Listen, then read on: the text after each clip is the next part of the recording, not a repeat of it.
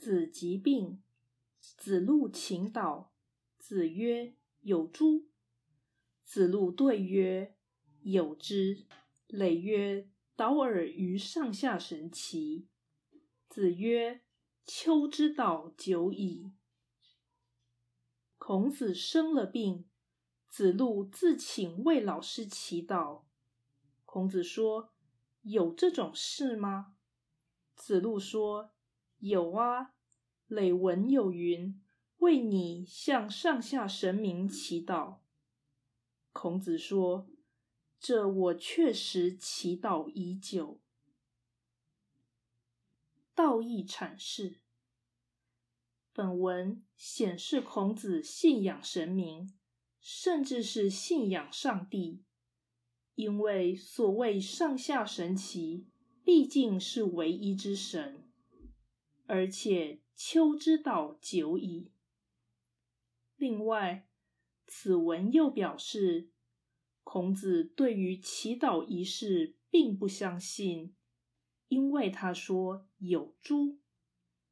这是因为神无所不在，又超越人而在，所以人没有与神沟通的可能或意义。虽然孔子以教化的考量，的确愿意认可祈祷的行为。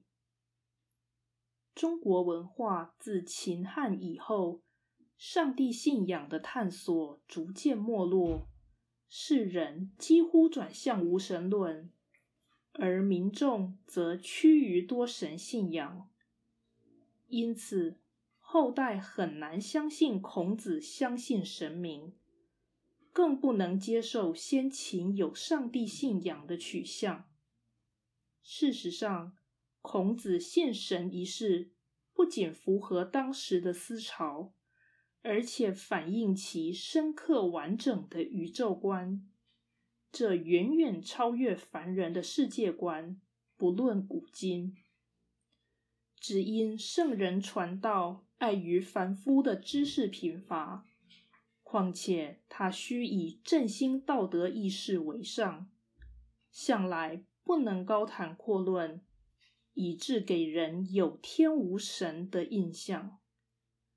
子不语怪力乱神的神，不是神明或上帝，而是装神弄鬼的神秘主义。即便不然，不与神也不是不信神。后人以自己的思想立场认定孔子反对超越性信仰，这正是以今非古，或利用历史来壮大自己。